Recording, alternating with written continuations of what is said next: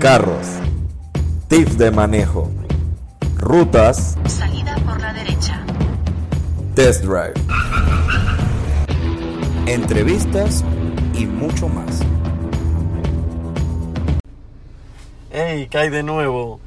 Estamos en otro episodio de Car Dudes PTY y bueno, hoy estaremos conversando un poco aquí con Juan Pablo Echando un par de cuentos aquí, historias y cosas. sobre las mafias que hay con las marcas de carro y todo lo que las envuelve.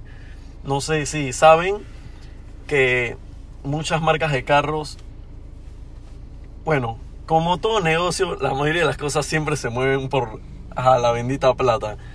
Pero hay muchas cosas que a veces el público común no sabe o los mismos pasan por alto de las empresas ya sea en tanto a nivel local, en tanto a cuando vas a hacer una reparación a algún concesionario, tanto a grandes escalas como lo fue el problema que hubo de Volkswagen con las emisiones, eh, que fueron demandas millonarias y escándalos, como con otros grupos de carros, o no necesariamente mafias, pero ver cómo ha cambiado el tema de el fabricar carros y el tener una marca de carros. Bueno, una de las más cuestionadas o de las que se ha estado mencionando, eh, pues yo soy, me gusta mucho ver YouTube y pues mi ídolo literalmente con los carros y el youtuber que para mí es que top es Salomón Drin, el mexicano este que tiene todo el poco de carros. Esta persona pues igual a veces cuenta que se le hace difícil conseguir ciertos carros. Y parece que en Ferrari, una de las mafias que se maneja es el tema de que es el sueño que le venden a muchos millonarios y personas que les apasiona este mundo automotriz y que son fieles de Ferrari. La verdad yo no soy ya muy fiel de Ferrari ni me gusta mucho porque siento que los modelos no están innovando mucho. Pero bueno, el punto aquí es de que Salom, es de que Salomón Drin menciona cómo él a veces ha querido comprar carros como podría ser la Ferrari o por ponerle un ejemplo 458 especiales, Ferrari F12 Tour de France, o sea, TDF, en- entre otros modelos edición limitada. Le han venido como con el cuento de que el man tiene que comprar un carro un poco más barato para ir escalando en esa montaña, cosa que no me parece justo, porque al final estás comprando un modelo de carro que no quieres para ver si es que te dan otro carro comprando ese, lo cual no te aseguran nada. Es la posibilidad o es el sueño que le venden a muchos. Entonces, ¿qué hacen? Le venden ese tipo de carros de edición especial a algunos clientes selectos con muchos años. Es decir, tienes que ganarte la confianza. Y que yo sepa aquí, tú eres el que estás dando la plata y el que estás comprando el carro. En teoría, más o menos, la agencia te debería corretear para que tú lo compres. Bueno, en este mercado no funciona así tampoco. La gente sale el carro y todo el mundo lo compra, ya está comprado. Como siempre dice la gente, dice que "Ofi, salió el carro, ya está comprado. Pero lo que no saben es que a lo mejor no tomó, tuvo la posibilidad. Porque puede haber muchos millonarios, pero a lo mejor un grupo selecto, que es lo que estuvimos hablando André y yo el podcast pasado sobre quiénes son los que compran este tipo de carros, ya tienen como el pase exclusivo para comprar estos carros. Salomón lo dice mucho en, sus en sus videos, no sé si los has visto Andrés, cuando menciona de que ha mandado solicitudes dos o tres veces y le salen rechazadas a tal nivel de que se aburre de la marca y no compra. Porque ¿quién va a querer estar comprando una marca donde tienes que comprar un carro que no quieres para ver si después con un par de modelos que sacan de carro que sí quieres te los van a dar? Eso la verdad que a nadie le gusta. Sí, Es botar la plata, diría yo. Claro, y también inclusive he escuchado de muchos casos en los que marcas como estas, o ponte que Bugatti por decir algo, que son marcas así muy de alta gama, las mismas inclusive como que te piden en cierto modo de que si te compras un carro de esos, como que no lo pintes de algún color exótico o cosas así, y como que intentan, tú sabes, pues como como tratar de que en cierto modo la marca busque como guarde la, la compostura que sabes me pongo en parte en el lugar de la marca de que yo vendo por decir algo Rolex super super super ultra mega caros en millones y millones de dólares y que alguien venga a estarlo pintando modificando me explico sabes en parte como que de repente no me gustaría pero sabes por otra parte es como que man si yo estoy comprando el carro yo hago con lo que me da la gana. Entonces, también he escuchado sobre que pasa esto. Inclusive, lo que mencionas de Ferrari, y bueno, era parte de lo que estábamos hablando en el podcast pasado, muy poco ves que alguien como un Silvestre de una vez se compre carros como esos, como lo son la Ferrari, O sea, de repente... Y como un silvestre en el sentido de que es una persona que pues hizo plata de manera a lo mejor un poco rápida o diferente a lo convencional de muchos millonarios, porque sabemos que ya hay, diría yo, bastantes más formas de que personas emprendedoras logren obtener buena Exacto. cantidad de dinero eh, de, o sea, con una edad temprana, pues. Sí, hay muchas personas que en cierto modo se hacen millonarios de la noche a la mañana y a diferencia de como era en los tiempos antes que hacerse millonario de la noche a la mañana era sinónimo de lavado de dinero, cosas así. Hoy en día vemos gente de eso que de repente hace apps o juegos, digamos que súper tontos como lo son Flappy Birds y de una vez ya se vuelven millonarios. Y... O sea, no estamos diciendo que este tipo de personas no tengan un proceso, no hayan tenido que sacrificarse, pero pues son como otro tipo de personas, personas más jóvenes, como con, o sea, eso, tú no le puedes exigir a una persona que es joven en este mundo tan cambiante, que ya todo, o sea, sabes que ya la, la cultura se trata de abrir más de que tenga el carro, o sea, al final él compra el carro, el carro es de él, él puede hacer lo que quiera. Salomón le agarró su, su, su Porsche GT, que ya está vendiendo, si no me equivoco, y, lo, y le hizo un rap y el carro se ve increíble y se ve diferente, y lo ha hecho con todos sus carros. Pero hay algunas marcas, no quiero decirlas porque a lo mejor puede que la que diga no sea, pero pues conozco que hay ciertas marcas, pues gamas altas, eh, que pues sí ponen algunos peros con este tipo de cosas. Y considero que al final hay que abrirse más. O sea, las personas que están teniendo posibilidades de comprar estos carros, pues tienen otras, otros pensamientos, son más abiertas y considero que todo el mundo tiene derecho de comprar este tipo de carros. Un ejemplo muy fácil de esto son los raperos en Estados Unidos, que yo sí diría que se hacen plata la noche a la mañana, que tienen sus gustos un poco diferentes a lo de los demás o que pues siempre es como más sobresaliente, como este el color, que si bañado en oro, o ese tipo de raps Sí, así. cosas más locas. Pero, o sea, tú no puedes hacer nada del carro de la persona para gusto de los colores. A lo mejor a ti te gusta, pero el que tiene el carro es él y no eres tú. O sea, una vez el carro sale de tu agencia y el carro es de él. Aunque mucha gente dice que eso representa la marca, pero digo, así como hay esos colores que a lo mejor se ven feos o no nos gustan, hay algunos colores que sí son conservadores, que yo diría que son la mayoría. Yo considero que no debe haber ningún tipo de problema con esto. Inclusive también volviendo al tema de los de que quieren que vayas escalando con el carro. eh, lo escuché, de hecho, cuando salió el, el P1, cuando salió el P1 GTR, decían que, no Ah, sí. creo que el P1 hicieron como 700 unidades, no recuerdo cuántas fueron, y me acuerdo que comentaban de que el P1 GTR solo se lo iban a vender a personas que ya tuvieran el P1, o que hubieran comprado el P1, pues.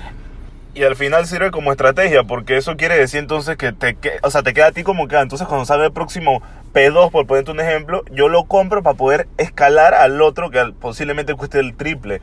Y la verdad siento que eso es como un abuso, ¿no? Sí, igual creo que sabes, pues de repente falta ver cómo la manejen las marcas, porque de repente como sabemos que hay mucha plata en este mundo y hay muchos millonarios también, probablemente así las marcas también piensen de que, sabes, hay un millón de millonarios y si yo solo estoy tirando 200 Es del exclusividad. P, ajá, P- 200 del P1 GTR, ¿verdad? Yo prefiero que esos 200 que me lo compren sean gente seria a que sean como tú dices, de repente raperos o peladitos que tú sabes, pues como que según la marca no le van a dar el mejor uso a los carros o cosas por el estilo. Igual acuérdense también que los carros, como, como dice mi profesor en la universidad, tener carro es para pobres, o sea, en verdad te compras el carro más caro del mundo y cuánto cuesta. Ahora que salió el Bugatti este, 19 millones. O sea, versus si tú dices voy a comprarme el, el yate más caro del mundo, ¿cuánto cuesta? Billones. Entonces al final te das cuenta que eso, o sea, no tienes que ser, no tienes que tener mucha plata, o no tienes que ser el más millonario de tu país o de tu provincia de repente para poder comprarte el carro más caro del mundo. Así que, sabes, creo que de repente también ahí es donde, como te digo, las marcas de repente sin darse el lujo de decir, ah, solo lo van a comprar los que ya tienen el otro, porque saben que igual hay suficiente gente en el mundo para que los, para que los compren, me explico. Sí, es eso como el querer tener más, pero yo sí siento que eso, no una falta de respeto, pero que al final tú estés comprando un carro que no quieres, esperando, que a lo mejor lo vas a tener parqueado ahí devaluándose, esperando a que salga el otro, a ver si estás en la lista. O sea, no nos vayamos lejos. Pasó con Ferrari, no piensen que le queremos dar palo a Ferrari nada más. Pasó con McLaren, con el Senna, con la misma persona, Salomón, una persona que tiene mucho dinero, o sea, no es billonario, pero es una persona que maneja buena cantidad de plata, tiene mucha plata y pues YouTube como que literalmente aparte de que tiene sus negocios, yo diría que la plata para comprar carros la saca de YouTube, por ponerlo así. Para que vean la buena plata que el man está haciendo. O sea, independientemente de dónde saque la plata, el man la tiene y el man siempre es su pasión los carros.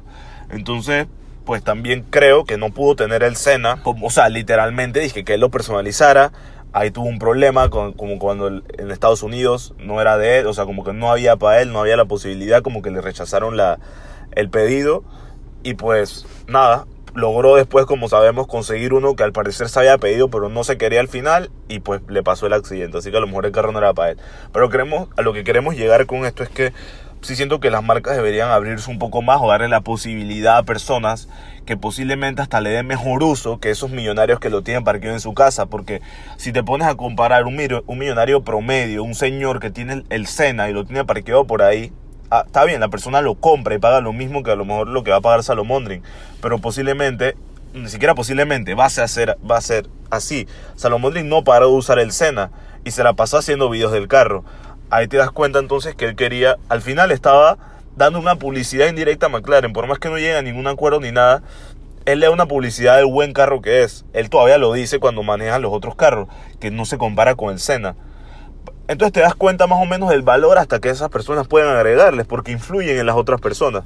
No por eso la otra persona va a comprar el carro, pero quién sabe, de uno un millón de sus suscriptores, alguno tiene plata y se lo compra, o considera comprar la marca. O sea, creo que sí hay que darle la oportunidad porque agregan un valor adicional. Y bueno, otro, otro tema que yo considero mafia en el mundo automotriz, perdonen, pero es la realidad, con Ferrari de nuevo, diciendo y ocultando números de la Ferrari, porque cuando sacaron el carro, ¿verdad? Que eso se podría decir que fue como el inicio de los hypercars como tal.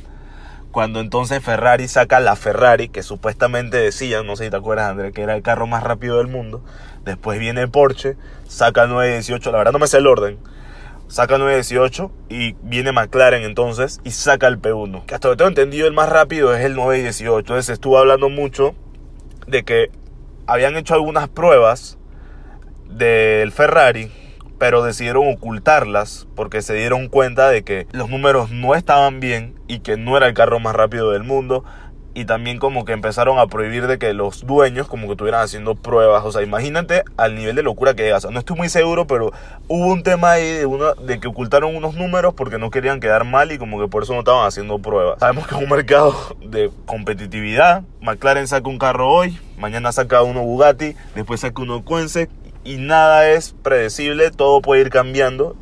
Siempre Bugatti compitiendo con Koenigsegg en quién es más rápido. Entonces siento que, ¿por qué vas a ocultar números? O sea, simplemente acepta de que tu carro no es lo suficientemente rápido y trata de mejorarlo. Si, si, ese, es tu, si ese es tu problema, tu issue, o sea, no sé. Siento que esas cosas así no hay por qué ocultarlas. Eso habla mucho, da mucho que decir de una marca con tantos años de experiencia, con tanto dinero que tiene, Andrés y, ¿sabes? Con tanta historia. Mucha gente compra ese carro ya es por historia, porque por performance te puedes ir por otro montón de carros más. No, claro, sí, y digo, también igual, sabes, si hiciste un buen carro, preocuparte. Por ejemplo, yo, la verdad es que de los tres que dijiste, si tú me pusieras a elegir a mí, creo que en parte elegiría el- eh, la Ferrari, Ah, porque al menos para mi gusto, siento que el, el, El diseño está el brutal, diseño una belleza. es mucho más brutal que exacto que los otros. Siento que el 918, siento que tiene un buen diseño, pero a veces también siento que, sabes, es como, no sé, como, como que ya tiene el diseño que tienen los otros Porsche. Entonces, la Ferrari sí es como full innovador, es como un diseño en cierto modo futurista. Lo curioso de todos es que son híbridos, ¿verdad? Exacto. Los tres. Como decía, si hiciste un buen diseño, un buen carro, que de repente no necesariamente es el más rápido, ¿sabes? Eso no significa que por eso no vaya, vayas a dejar de vender el carro, pues. O algo por el estilo. Así que no me parece Sí, necesario o que estés ocultando también números. siento que al final el carro, o sea, tienes de los carros más rápidos del mundo. No todas las personas que te están comprando el carro van a meterse a, a eso, disque a estar probando lo en pista. O sea, la gente le gusta ese carro porque tiene la plata, le gusta cómo se ve. A lo mejor le van a dar su pisadita en Nürburgring o algo. O sea, no creo que ni en Nürburgring, o sea, por ahí en la autobahn, mejor dicho. Eh, y bueno, curioso, miren, una de las personas que compró uno de estos carros es Manny Koshvin, tiene creo que los tres carros, bueno, no tiene el, el, la Ferrari, pero él no es mucho de, tiene muchos carros buenos y la verdad que creo que él no lo ha probado en pista. Salomondrin tuvo un 918. No sé si tuvo un P1, no. No ha comprado un P1 ni una Ferrari porque no le gusta Ferrari. Él compró un 918. Le hizo su Rabbit, me acuerdo, verde fosforescente, hermoso. Y el carro, él es una persona que compró el Sena, ¿verdad? Antes de que se incendiara y todo. Y ese man no hace prueba de carros y lo dice. El carro es mío, yo hago con él lo que quiera. El carro puede ser hecho para pista, pero si es street legal, lo manejo en la ciudad, porque eso es lo que le gusta. Al final, no todo el mundo va a probar el carro. No te vas a morir porque los números no den. O sea, tú tienes que aceptarlo y ya. Eso te sirve de experiencia y uno sé, para esperar a que los otros saquen su carro y tú sabes que puedes mejorar. O yo no sé, a lo mejor Ferrari se precipitó mucho y lo sacó antes y pues tuvo que pagar las consecuencias de que los otros vieran lo que hicieron y cada uno yo diría que fue mejorando en su etapa. Al final creo que hay personas por ahí que, casualmente viendo un video, una persona que agarró su primer, o sea, agarró disque la Ferrari y de la Ferrari se fue con la esposa disque a Porsche, buscó el 918 la esposa manejaba el 18 y manejaba la Ferrari o viceversa. Y después del último trip fue dije, que buscaban el P1. O sea, el man compró los tres carros y el trip era dije, que iba a buscarlo. En verdad, todo muy cool el video está en Snapchat. Por ahí se los compartimos en Cartoons para ver si lo conseguimos desde Instagram. Bueno, creo que esto ha sido todo. Espero les haya gustado. Eh, bueno, eso, tratando siempre de crear el mejor contenido y hablar la verdad, porque al final es lo que queremos, que ustedes sepan algunas cosas que a lo mejor, que a lo mejor no se han puesto a pensar. Eh, ya saben dónde nos pueden encontrar, en YouTube como CarDudesPty y en Instagram igualmente. Y bueno, aparte de Spotify, también pueden encontrarnos en Podbean. Y bueno, muy pronto estaremos entonces en lo que vendrá siendo la plataforma de iTunes para que estén poder estar en casi todos los medios de podcast posibles. Así que hasta la próxima y espero les haya gustado. Igual déjenos sus comentarios si les interesa que toquemos algún tema especial, recomendaciones y todo eso, son bienvenidos. Y ya saben, si les gustó, compártalo con sus amigos, que eso es lo que queremos, que las personas empiecen a, educarse más y a saber un poco más de las cosas que ciertas marcas ocultan y saben lo que mucha gente calla.